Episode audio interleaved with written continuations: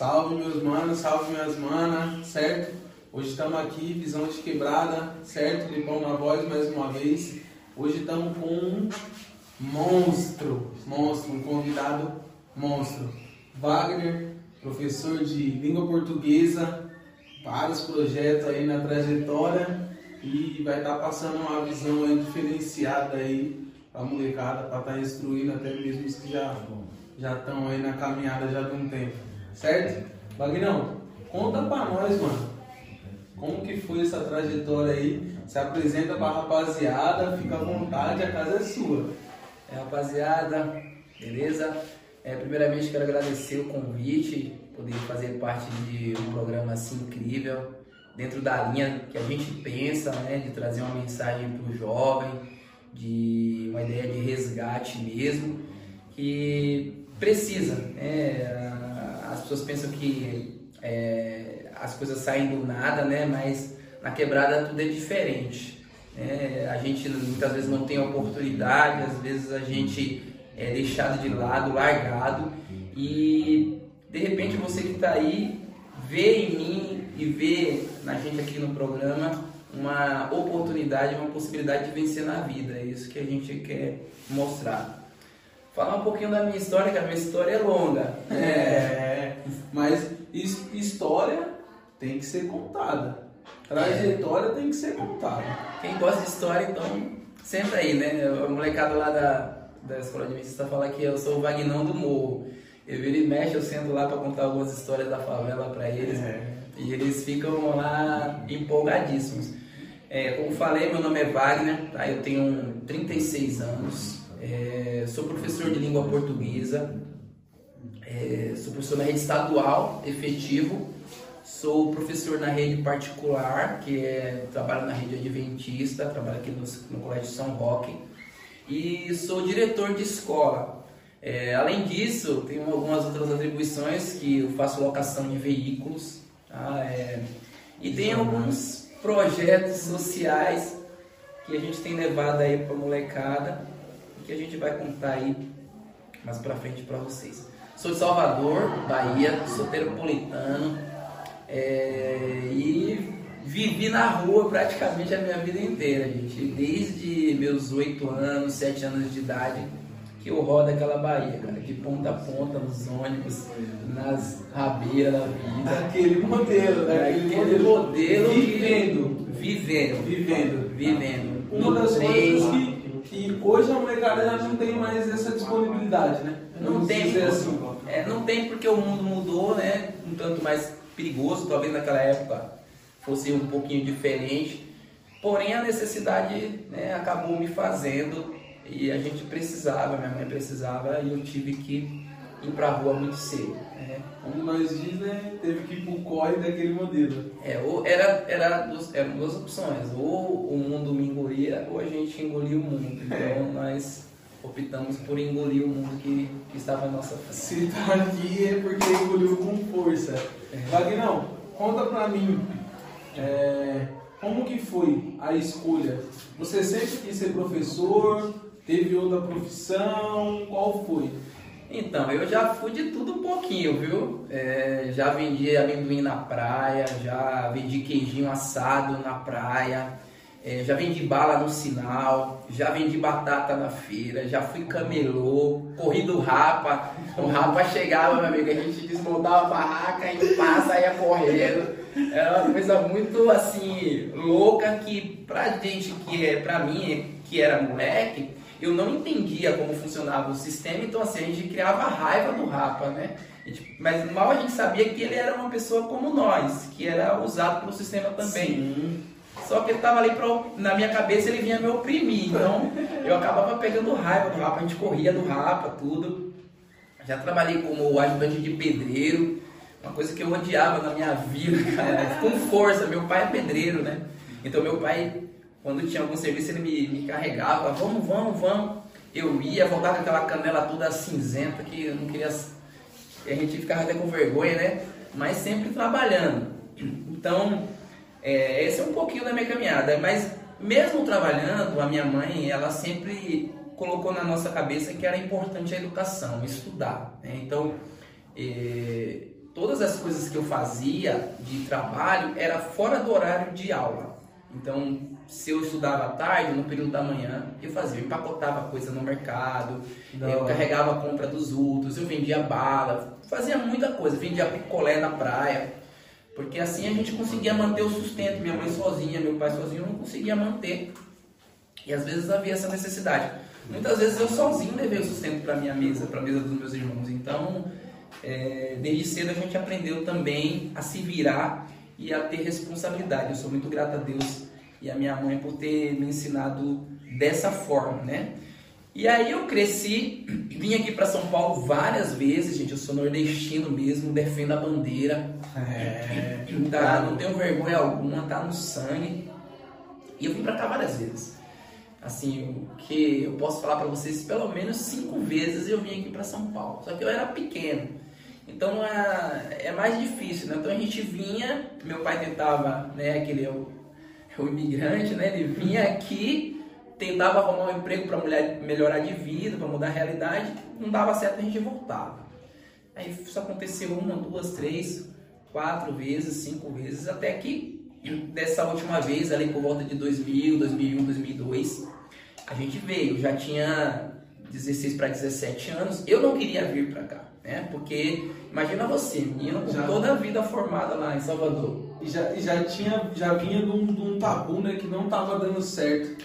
Então já vinha tipo um, um bloqueio, né? Tipo, pô, mano, pô, pai, né, vai de novo. Você entendeu? Eu não queria porque eu já. Você matou a charada. Eu não queria vir porque já tínhamos vindo outras vezes não havia dado certo. Eu tinha todas as amizades lá, né? Já estava estruturado. Estruturado, mesmo vendendo queijinho na praia, eu era feliz. É. Todo dia eu estava na praia, pra molecada, isso que importa, né? Todo dia eu estava na praia, estava tranquilo ali. Então eu falava, não quero ir para São Paulo.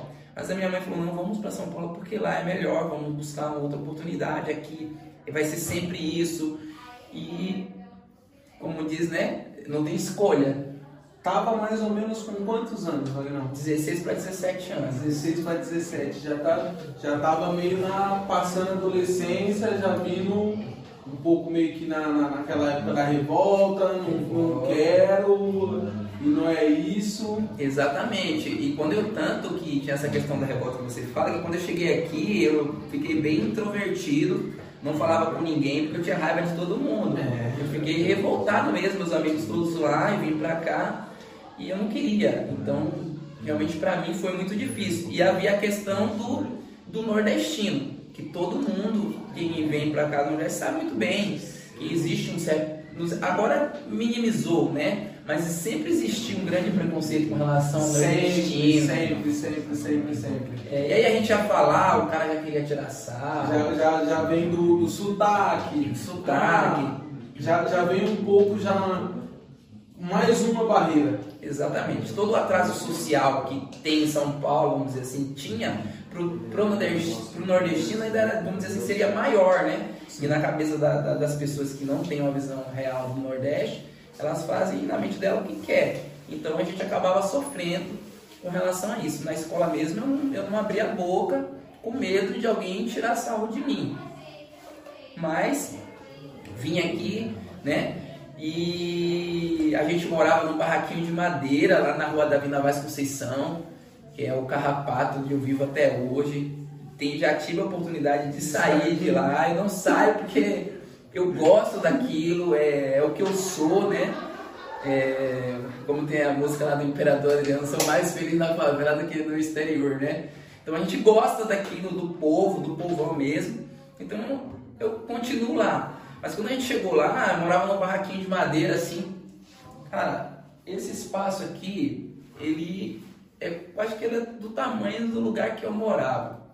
E aí a divisão era feita por um retalho de pano, né? Tinha uma madeira no meio e um retalho de pano. E aí minha mãe ficava no cantinho, né? A cama da minha mãe e do meu pai, e a gente ficava no beliche aqui, que sou eu e mais duas irmãs, né? E tinha uma prima também que morava com a gente, que veio pra cá. Já pegou o bonde. E a filha da minha irmã também, que veio junto, né? Veio junto. veio todo mundo junto. Eu lembro, cara, que era tão complicado aquela época lá que eh, eu sempre, eu sempre odiei frio, né? Até hoje, porque Salvador, calor intenso. Cara, quando fazia frio lá, tem ideia, eu sentia dor nos ossos. A gente tinha aqueles, aqueles edredom da assistência social, não sei se vocês já viram aqueles grossinhos assim. Já, que é, é pique de, de pelúcia. De pelúcia, esse mesmo, né? Que é quadriculado. Isso. É os quadriculados, cinza, Tem vermelho. azul escuro. É, vem com a borda. Isso. Vem com a borda da cor. Exatamente, desses aí já mesmo. desse, já tive Então, desse. era desse aí, cara. Mas aí eu me enrolava dos pés da cabeça, até hoje eu duro enrolado do pé da cabeça, acho que devido a isso. Mas eu sentia tanto frio que chegava a me doer os ossos, cara. Era muito frio, porque assim, a- as paredes eram. Madeirite é fino, né? Então vinha o vento e o vento engoliu o madeirite com força. Então, Entrava frio com força. com força. E aí a gente sentia dor, eu falava, eu, eu acordava todos os dias amaldiçoando São Paulo, entendeu? Eu amaldiçoava isso aqui, eu falava, meu Deus do céu, ninguém merece esse lugar não, é muito frio. que bagulho louco. Louco. Você sair do calor, estruturado, bem ou mal, tinha, é, vamos dizer assim, respaldo familiar, Sim. que de, de princípio, já de bate e pronto, é muito difícil você sair da onde você mora, né? Porque tem um. Tem aquele. aquele a, a zona de conforto, né, Vagrão? Pô, puta, eu tô passando a necessidade, mas puta, tem um amigo ali que ele me ajuda, tem a vizinha, tem um familiar, tem ainda a estrutura. Agora você sair, partir do princípio, vir para São Paulo, você, a família inteira, trazer em busca. Já vindo no nosso pensamento, na nossa linha de raciocínio do, do, do nosso podcast, que é falar sobre visionários dentro da, do, do trabalho que faz, dentro do, do investimento, dentro de tudo. E até mesmo pessoas simples que têm esse pensamento de enxergar além sem ter construído nada ainda que é o que nós chamamos de os visionários da quebrada. Que a nossa quebrada é muito rica nisso, né, Wagner? É rica. E vem nisso, mano. O, todo o tabu que você veio passando e 17 anos, São Paulo, sem conhecer ninguém, é, parede de madeirite e o comendo. Aqui, continuou estudando como era em São como era na, na, no, na onde você morava, Salvador, ou aqui deu uma fraquejada, conheceu algumas amizades, teve algum envolvimento com, é, vamos dizer assim, amigos errados. Que acredito que todo mundo Tem. tem. Todo mundo tem um amigo errado que a gente não consegue, vamos dizer assim, se desfazer. A mãe da gente sempre fala, É, não não anda com ele, que ele não é, não é para você andar. Mas não é porque o amigo é errado que você também é. A gente já, já vem quebrando também esse outro tabu Esse que é da quebrada, né? Ah, só porque o fulano faz, você também faz. Não, não é isso. Não é isso. Fulano faz porque quer e Beltrano não faz porque quer também. Exatamente. Né? Então, e aí, como que foi capital? É, cara, chegando aqui, né, e conhecer esse mundão de meu Deus aí, São Paulo, frio danado. Continuei estudando, né, porque é, minha mãe sempre falou pra gente que esse era o caminho. Pra você ter ideia, é um negócio aqui que o cara vai até estranhar. Mas a educação na Bahia, ela é muito melhor do que a educação em São Paulo. Bom, naquela época era. Não sei como está agora, vou falar pela minha época. Quando eu cheguei aqui no primeiro pro segundo ano do ensino médio, né? Cheguei é, por volta do segundo ano do ensino médio. Na verdade, eu cheguei no segundo ano do ensino médio. Eu fiz aqui o segundo e o terceiro ano. Quando eu fiz o segundo ano do, do ensino médio aqui, o que eles estavam dando no segundo ano, eu já tinha visto na Bahia no primeiro ano.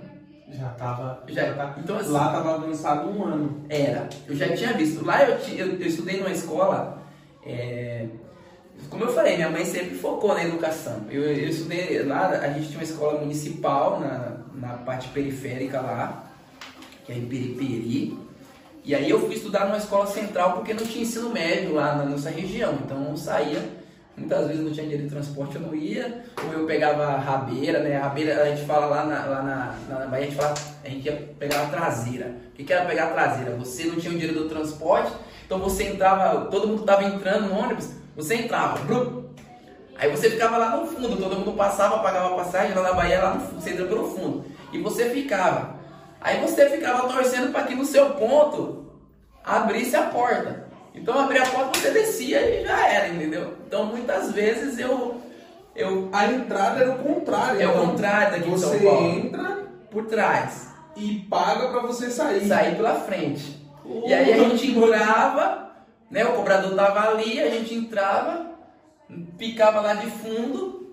Na hora que abria a porta, você descia. Entrou alguém, pau. Pau, descia. Não entrou, Próximo ponto. Próximo ponto, volta na caminhada. Às vezes você ia pro final de, de linha do outro, daquele ônibus lá, você ia longe às vezes. Você desse azar. Então, assim, mas minha mãe sempre é, colocou essa questão da educação. Eu fui estudar numa escola que é o é, ICEA, lá em Salvador, é, o Instituto Central de Educação Isaías Alves. E lá, cara, até aula de francês tinha. Pra você ter ideia. Era uma escola pública, gente. Escola pública, porque eu nunca tive condições de pagar uma escola. Com uma estrutura é. totalmente diferenciada. Aí quando eu cheguei aqui, então, é, pra mim, assim, a educação ela era defasada. Então eu falei, poxa, vou passar com os pés nas costas. Mas a gente continuou estudando, tinha muita vergonha, né? É, fiz amigos, ainda assim, com raiva de todo mundo. As pessoas se aproximavam né, da gente. Tem, o jovem ele é muito bom, é, as pessoas são boas, a gente que às vezes não compreende, e se aproximava, a gente fez amizade. Fiz amizades boas e também fiz amizades ruins, principalmente no bairro onde eu, eu fui morar, né? Porque era quebrada mesmo, ali tinha tráfico a, a, a céu aberto. Os caras montaram uma quadrilha lá, rapaz, a quadrilha tava famosa os meninos sequestravam, roubavam, fizeram. Os caras tocaram o terror. Tocaram o terror. Tanto que o bairro a, a rua, é, uma, é uma rua, assim, sabe? De fora a fora. Aquilo é o que é o carrapato. Aquilo ficou. Todo mundo tinha medo de ir no carrapato. Porque os caras roubavam carro, os caras sequestravam, os caras roubavam banco. Joalheria, os caras os faziam. Era a quadrilha era. Mesmo. E tinha um campinho lá que a gente jogava bola, com a questão da amizade, você falou que nem sempre você precisa ir, né? O pessoal fala que mistura um pouco farelo come, mas come se quiser também, né? Sim, o certo é você não estar junto. Você tem que ter. Não vou desfazer. Você faz sua, sua coisa errada, não vou desfazer de você. Tenho amigos que fazem coisas erradas até hoje. Não vou desfazer, vou respeitar, mas eu não vou andar com ele, né? Uma coisa é eu ter amizade com você e outra coisa é eu caminhar com você, certo? Porque eu posso até ir preso aí por, por laranja. Então, minha mãe, não, tá conversando ali até um certo ponto quando eu percebia que as coisas estavam caminhando para um outro lado, eu pegava a minha malinha e ia embora.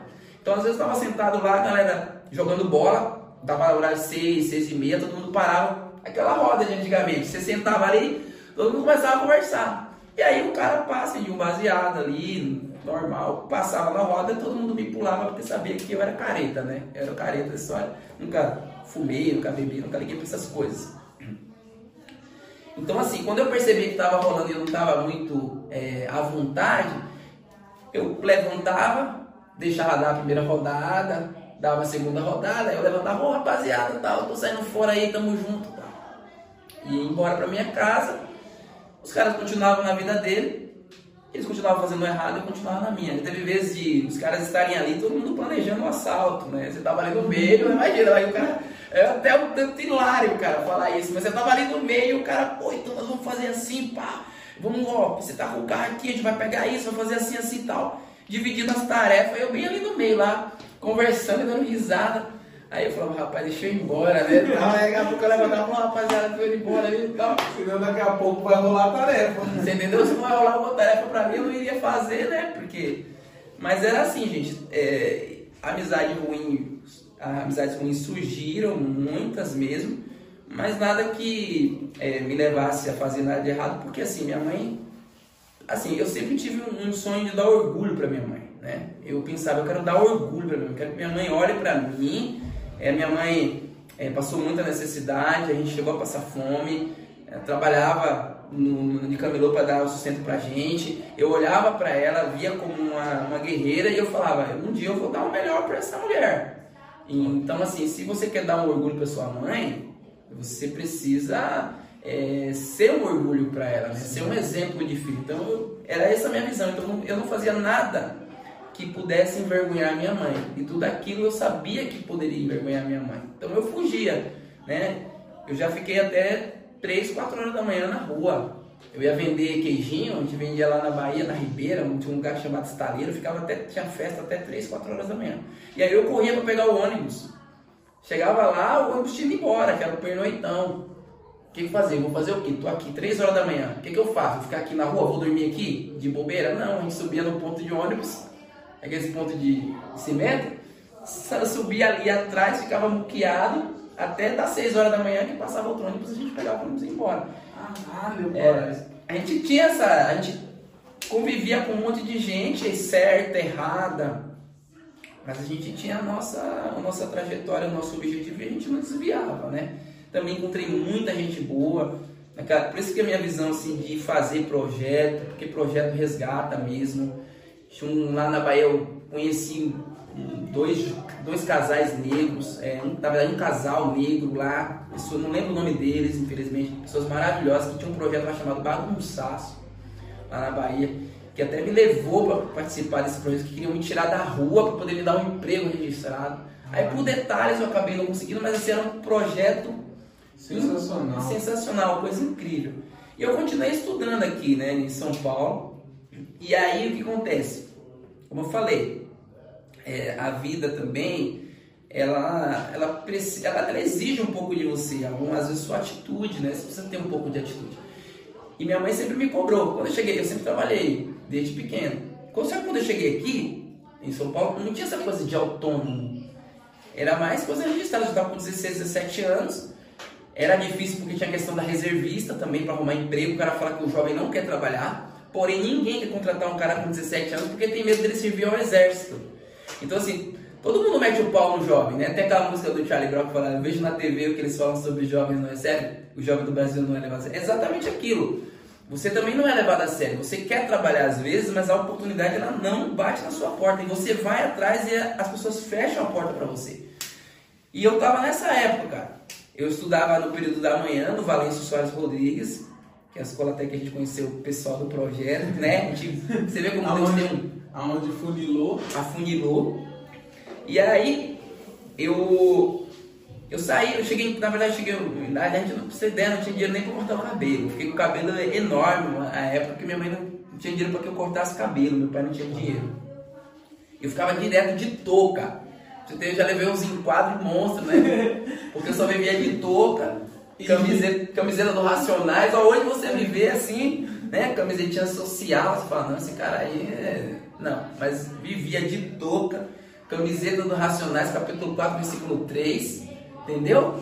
E o cara passando no meio da quebrada assim, a polícia vindo assim, olhou, um monte de arma enquadrada na minha cara, eu falei, pronto, morri, né? Os caras apontando aquilo, eu saindo da escola, pegou aquele monte de livro, me lembro, eu tomei, tomei alguns sustos, né? Então assim, é, a gente jovem acaba passando por algumas situações porque as oportunidades não batem na nossa porta. E nesse dia eu saí da escola, esse dia estava sol, gente, era, de, era em tempo de sol e frio, eu estava de touca, porque meu cabelo estava muito zoado. Tem um cabelo mais ou menos lisinho assim, mas quando o cabelo cresce assim, você dá uns retoques, meu amigo, vira um monstro. Aí, cheguei em casa, e já estava um tempinho já sem conseguir emprego e eu nunca fiquei assim, eu vendia alguma coisa na rua, sempre levava um dinheiro para casa. Sempre era, desenrolava. Era a regra. Levar dinheiro para casa, levar, eu sempre. Aí minha mãe começou a me pressionar. Você precisa trabalhar, você precisa trabalhar, você precisa trabalhar. Aí nesse dia eu cheguei em casa, eu lembro que eu saí chorando, cara. Já saí revoltado da vida, eu brigando comigo, e eu sempre quis dar orgulho para ela, ela estava brigando comigo, coisa que nunca tinha acontecido, assim, não acontecia.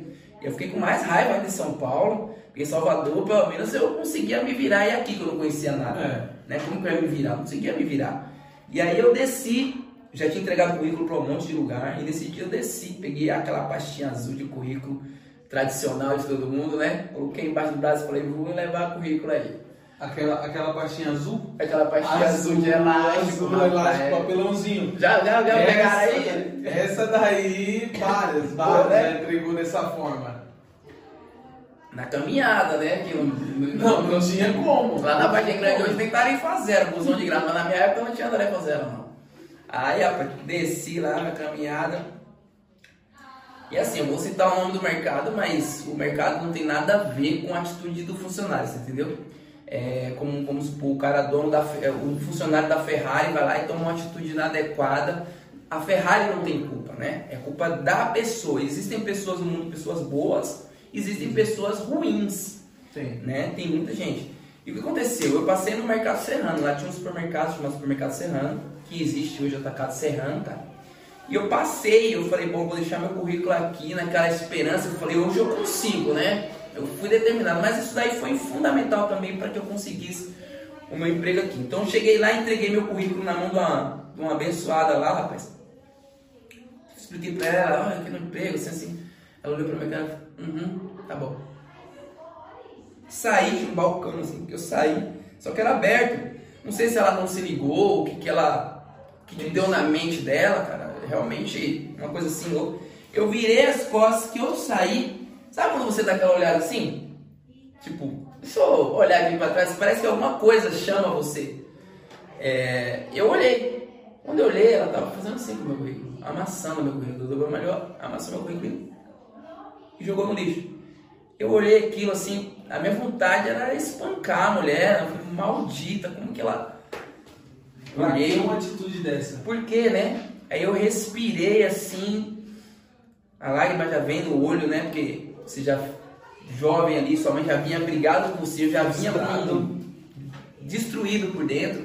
E muitas vezes é, é, vou falar uma coisa aqui que não justifica, mas muito jovem ele acaba indo para o lado errado por causa de alguma pressão que sofreu. Entendeu? Sofreu alguma pressão ali, não aguentou aquela pressão e ele acaba fazendo uma coisa para aliviar a pressão dele, que ele acha que vai resolver o problema dele e acaba de repente se enfiando até em mais problemas. Mas assim, o cara fica sem saber o que fazer. Ele olha para um lado, olha para o outro e fala: Meu, a pessoa que era para me ajudar ali, o que ela fez com o meu currículo? E eu saí, né? Continuei, falei: Vou continuar. Questão da persistência, falei: Vou continuar aqui. A lágrima já estava nos meus olhos. Cheguei no supermercado Roque, falei para outra. Eu falei: Olha, é, eu preciso falar para gerente. Era a atendente era a Maria, né? Eu vi o nome do crachá dela, olhei o nome do crachá, olhei para ela, falei: Olha, tudo bem? Tudo bem? eu preciso falar com a gerente. Ela falou, é só com a gerente? Eu falei, é só com a gerente. Mas eu não posso te ajudar? Eu falei, não, é só a gerente que pode me ajudar. Aí ela falou, não, tá bom, então espera aí que eu vou chamar a gerente. Eu acho que ela achou que eu ia reclamar de algum produto, né? Por isso que ela foi chamar a gerente. Chamou a gerente, veio uma moça chamada Cleide. E aí eu já. Ela falou, oi, tudo bem? Aconteceu alguma coisa? Eu falei, não, olha, é o seguinte, eu trouxe aqui o currículo. Aí, eu tô com o currículo aqui. Você é a pessoa que pode me ajudar. Eu preciso do emprego. Vim de Salvador, assim, assim, assim. Eu sempre trabalhei toda a minha vida. Tenho minha família. A gente passa necessidade. Estamos apertados. Meu pai é pedreiro, mas vira e mexe não tem serviço. Assim, assim, ó. Faz tempo que eu não corto meu cabelo. Sabe? Eu comecei a contar, contar, contar. Eu falei assim: eu poderia estar fazendo um monte de coisa. É, mas, sabe, ninguém me dá a oportunidade, mas eu tô ouvindo aqui, eu tô implorando para você. Aí já comecei a chorar, né? Porque já já não estava aguentando né, a pressão lá. E aí cheguei ali e comecei a chorar. Já não aguentava mais, né, cara? Até às vezes, quando eu lembro disso, eu realmente fico com tanto emotivo. Comecei a chorar e eu falei, me ajuda, deixa pelo menos eu fazer uma prova. Eu falei, eu não vou embora daqui se eu não fizer uma prova. Eu falei isso, eu preciso fazer uma prova. Ela falou, calma, calma, eu vou te ajudar, calma. Aí eu falei, não, eu, eu, se, eu não se, eu, se, eu, se eu não conseguir, você pode dizer que eu não consegui, mas deixa eu fazer pelo menos uma prova. Ela falou, não, não é assim, calma, eu vou marcar, você vem aqui fazer uma prova. Aí eu peguei e falei, não, tá bom, eu venho, vou em você, eu venho tal. Eu deixei meu currículo, não tinha telefone na minha casa, coloquei o telefone do vizinho lá. Enfim, mas ela já tinha já saído dali com a prova marcada, né? Aí voltei, fiz a prova. É, ela disse que eu ia me ligou, um dia eu saí para eu, eu saía para meu pai, né, para trabalhar de, de, ajudante. E nesse gente, eu lembro desse dia, mas sabe, Deus ele é muito bom com a gente. Deus é incrível. Eu acredito muito em Deus.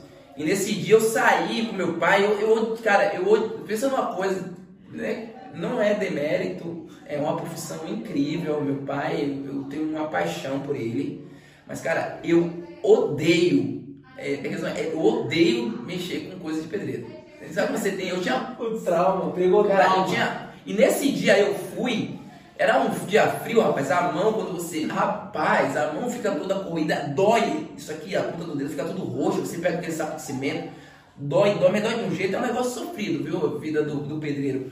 E nesse dia eu fui eu falei assim, sabe com a força do pensamento, eu falei, eu nunca mais volto aqui. Eu saí dali com aquela determinação, eu nunca mais volto a trabalhar como ajudante de pedreiro. E quando eu cheguei em casa, minha mãe falou assim: Olha, ligaram do Mercado São Roque falaram que era para você ir lá. Aí eu já saí na hora, eu não esperei, já nem esperei o outro dia, já saí na hora, corri lá. Chamei e falou: Não, rapaz, tenha paciência, amanhã você vem aqui. Eu falei: Não, não, já pode passar os documentos. Por que eu comece a trabalhar? Já posso começar agora. Não, não é assim não. Tem que pegar os documentos, passar um documento, tá lá, lá. Aí você vai começar a trabalhar. E aí eu comecei a trabalhar nesse mercado, graças a Deus. E continuei estudando, óbvio, é, já segundo para terceiro ano. E ali também, né, mudou bastante a, a minha vida, né, me deu um, um, um impulso. Terminei, terminei a, a, o ensino médio e eu queria ser advogado. Né? Eu queria ser advogado. Advogado, advogado. Ah, por que você acha que eu queria ser advogado? Eu nasci e cresci na favela.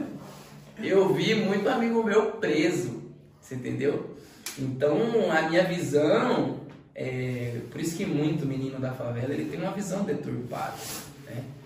E eu também tinha um pouco, não ia fugir tanto disso. Então eu queria salvar aqueles caras. Eu achava que ele era a vítima da sociedade, você entendeu? Eu falava, o cara é a vítima da sociedade, eu queria salvar.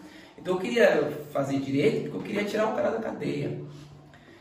E só que assim, lá na Vargem Grande na época não tinha, não tinha direito. E um curso de direito era muito caro, não tinha dinheiro para pagar.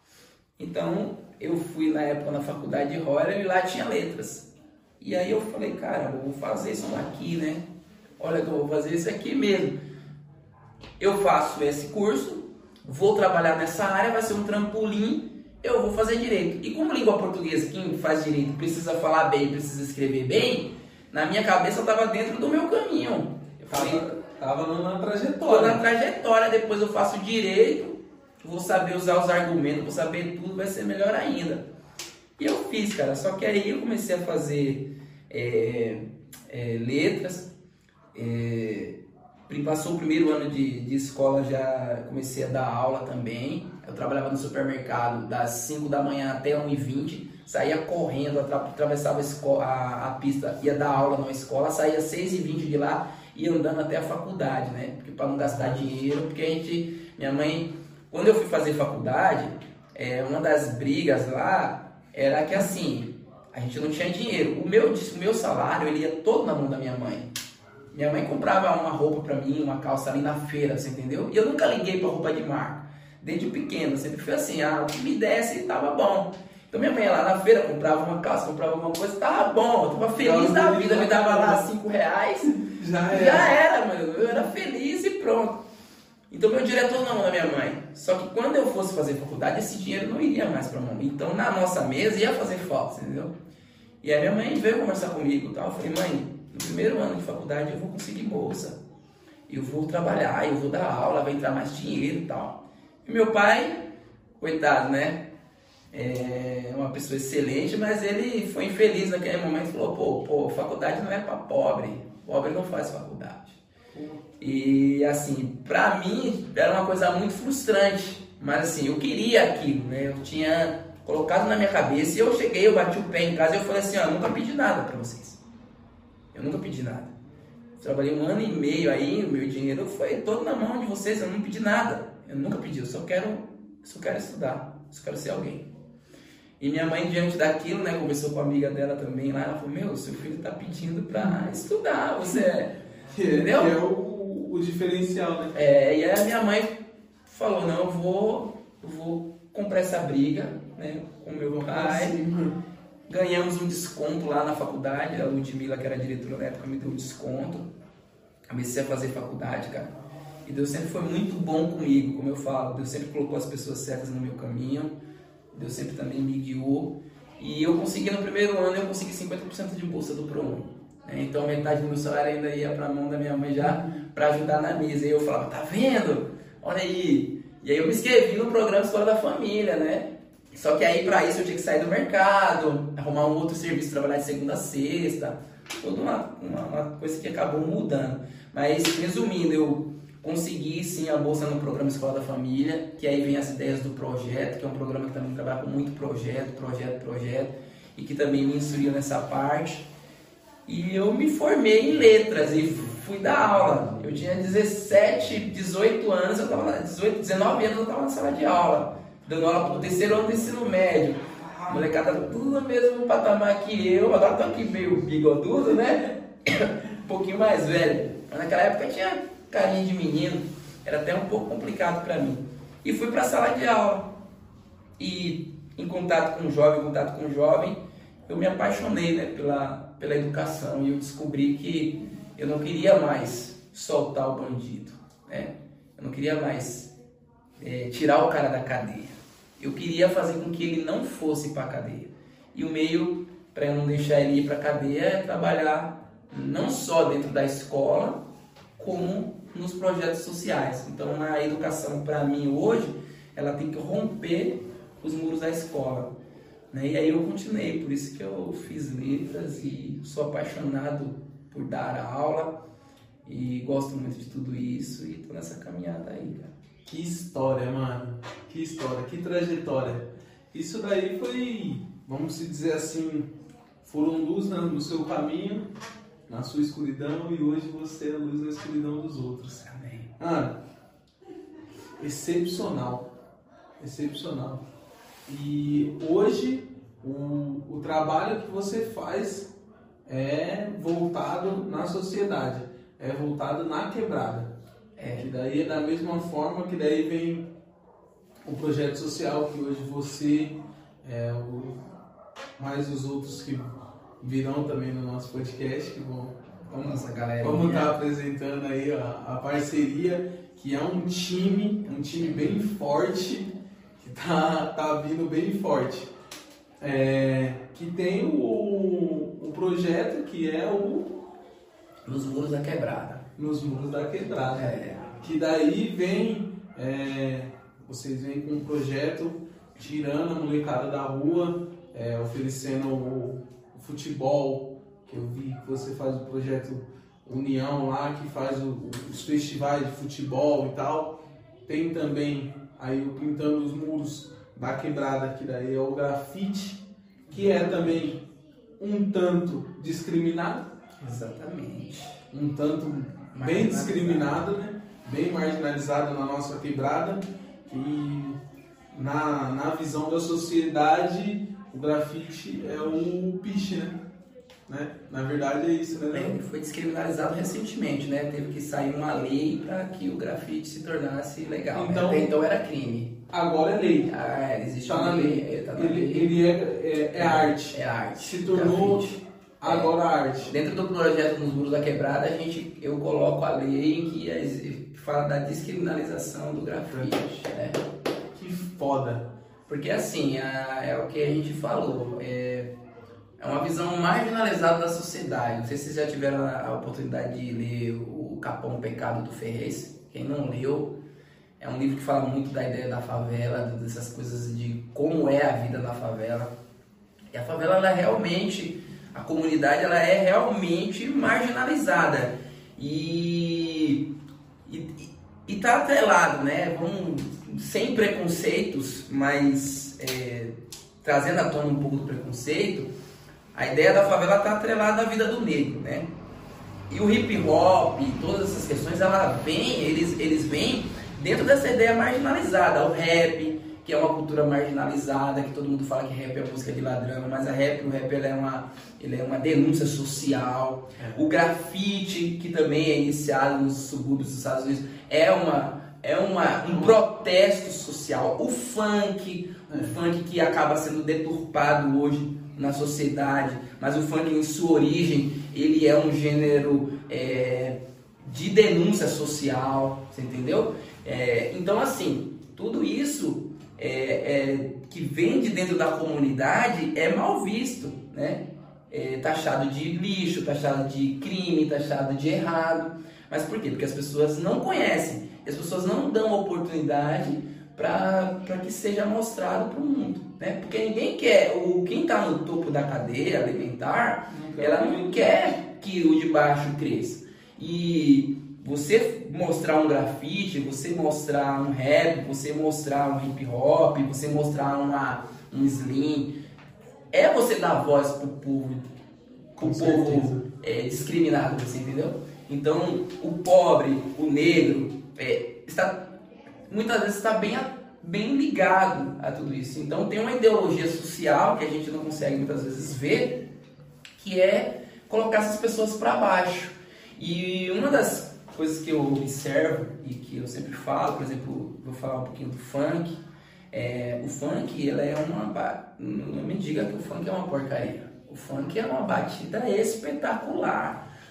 Tem uma música que fala, né? Som de preto, de favelado, mas quando toca, ninguém fica parado. O funk é uma música que quando ele, onde ele bate, não tem santo. Pode ser cristão, ateu, o cara vai fazer aquela balançadinha assim, lá dentro dele ele vai ter aquele tum, tum, tum, porque ela é um comichão. Só que o que acontece? Realmente deturparam o funk. O funk hoje é mais funk ostentação, induz muito moleque a usar droga, entre outras coisas mais. A menina, a prostituição, e é a menina da favela. Você entendeu? Quem vai se prostituir? Não, é, não são as grandes, as ricas e maravilhosas aí vai ser a menininha lá da favela que vai acabar se prostituindo. Então, assim, eles deturparam realmente, pegaram um som que era incrível, por exemplo, e transformaram. Então, assim, é, quem não tem uma visão do que é a comunidade, que mudou né, o nome de favela, lá onde quando eu morava era invasão, né? Lá na Bahia não chama de favela, lá chama de invasão. A gente chegava lá, invadia os terrenos, montava o barraco e. Marcha. Marcha. Lá a gente já teve, teve vez, rapaz.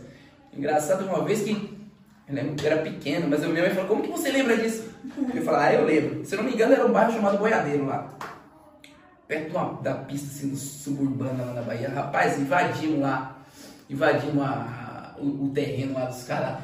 E, e, e, MST favelado é, é bicho bruto, porque ele se, é igual o gafanhoto. O gafanhoto chega ali naquele dia, no outro dia acabou a plantação. E o favelado lá, o, essa galera, ela chega hoje, amanhã tem uma cidade criada, assim, entendeu? O negócio é sinistro. É, nós somos. É, eu, vou, eu, vou, falar porque eu fiz parte, então eu vou me incluir. Nós somos terríveis. E rapaz, nós chegamos ali no dia, de noite, já estava todo mundo com suas casinhas montadas. Minha mãe levou os filhos para dentro, né? Isso é uma situação que acontece que é engraçada. Levou todo mundo para dentro, já estava todo mundo feliz da vida pronta, tomou um terreno. vai pagar mais aluguel, vamos morar por aqui mesmo, já era. Rapaz, quando chegou de noite, assim, por volta das meia-noite, uma hora da manhã, meu amigo chegou, chegaram lá os tratores, meu, e meteu tudo pra baixo, e lá minha mãe, eu dormindo, as meninas todas dormindo. Acorda, acorda, acorda, os caras, os tratores vão derrubar tudo por cima da gente. Os tratores sem dó derrubou tudo, né? Então, assim, a comunidade é uma coisa é, ímpar, né? Que ninguém quer que cresça, ninguém sabe o, o, sofrimento da pessoa ali.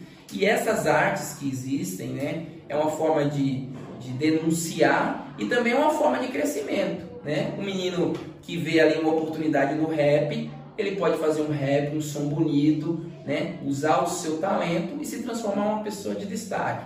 Ele pode escrever sobre, por exemplo, como fez o Ferrez, escrever uma, uma história sobre a comunidade criou um livro chamado Capão Pecado. Usou ali o que ele tinha, né?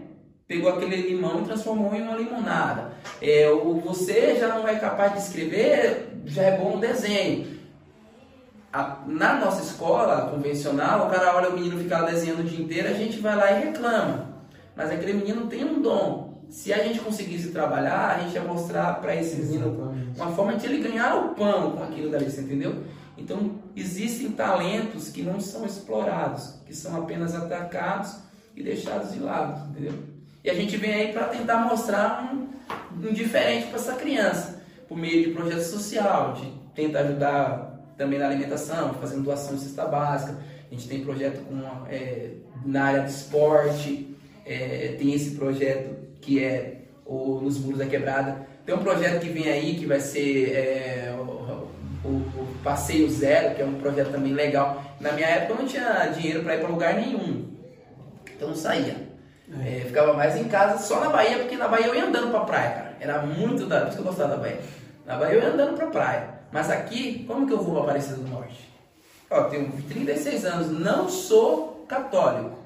Mas eu tenho vontade de conhecer a Aparecida do Norte. Mas eu nunca tive. Hoje eu tenho condições financeiras.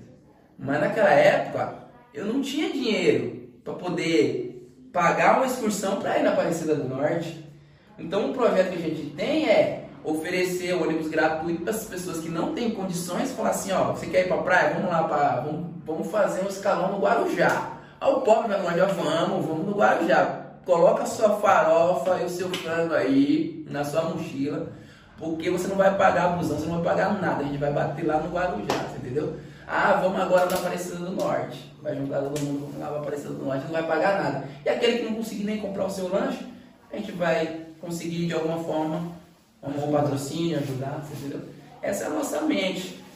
E diante disso tudo, começando a mexer com projeto social, com essas coisas, é, como eu fui, me tornei professor efetivo, fui trabalhar no Valêncio, que é a escola que a André já estava lá, chegou um pouquinho antes de mim. E a gente começou a conversar, acabamos criando amizade. Eu já fazia as minhas coisas, mas eu fazia carreira solo, entendeu? É, como eu gostava, eu ia fazendo as minhas coisas. E aí, recentemente, a gente conversando, aí a, a Andréia falou, olha, Vale, estou com um projeto aqui, esse, virava mexer, me pedia ajuda em alguma situação social, eu corria e ajudava, né? Eu lá, vamos lá. E aí nessa última vez ela falando, pô, tô com um projeto bacana aqui. Eu falei, é, o que, que você quer fazer? Aí ela falou, pô, tô é, com um projeto que é Revitaliza VGP. É esse projeto, e daí que a gente arranca nos muros da quebrada.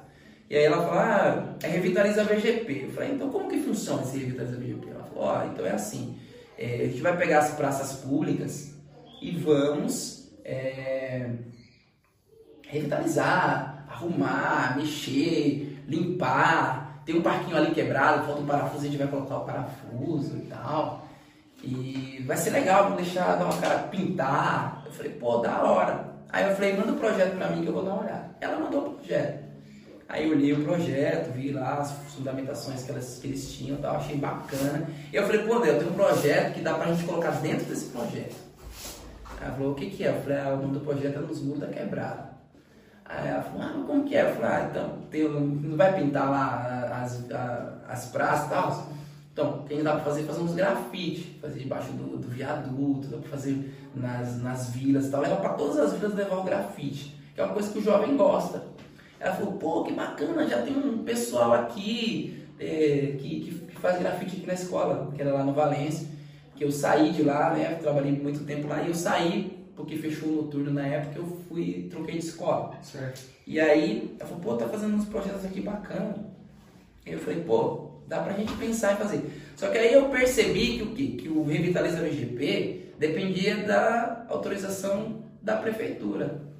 E sempre tem algumas coisinhas que vão te impedir, né, quando você vai fazer. Você, você ficaria amarrado, vamos dizer assim amarraria o seu projeto em, em si na prefeitura. Exatamente, eu ia depender sempre dos caras. Sim. Entendeu? E a gente sabe que quando você começa a fazer barulho, vamos e convenhamos, é, as pessoas que estão no seu entorno, a, a tendência é te brecar. É igual esse projeto aqui, começou, tá tudo por enquanto. Daqui a pouco, quando fizer aquele boom, assim, ó, boom, vai vir muita gente querendo tirar proveito e vai vir muita gente querendo brecar o que vocês estão fazendo por inveja ou porque vocês estão chamando muita atenção. Então sempre vai ter isso. Então a minha cabeça é, bom, se eu atrelar meu projeto a essas pessoas, pode ser que amanhã eles possam me brecar. Pode ser que não. Pode ser que sejam incríveis, maravilhosos, queiram nos ajudar. Mas pode ser, né, na minha cabeça, poderia ser que brecar. Eu falei, então vamos fazer, tirar o Revitaliza VGP, vamos fazer nos mundos da quebrada. Porque no muro da quebrada não depende de ninguém. Depende do vizinho. Eu chego em você e falo, ô, e aí, mano, beleza? Pô, da hora seu muro aí, né? Ô, da hora, hein? vamos fazer uma arte ali? Aí você olha e fala, pô, mas não tenho dinheiro, não vai precisar pagar.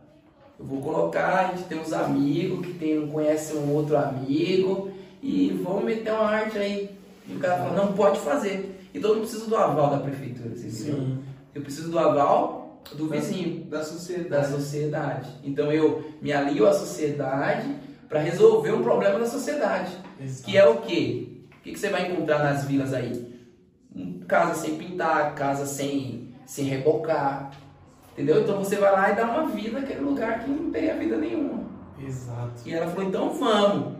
E aí a gente juntou a galera e tá aí Ele agora. está tocando o projeto. Então, e na loucura, né? Ele é um louco sonhador, né? É isso. Esse é o Vagnão do projeto Arte na Quebrada, Nos muros da nos quebrada. mundos da quebrada, certo?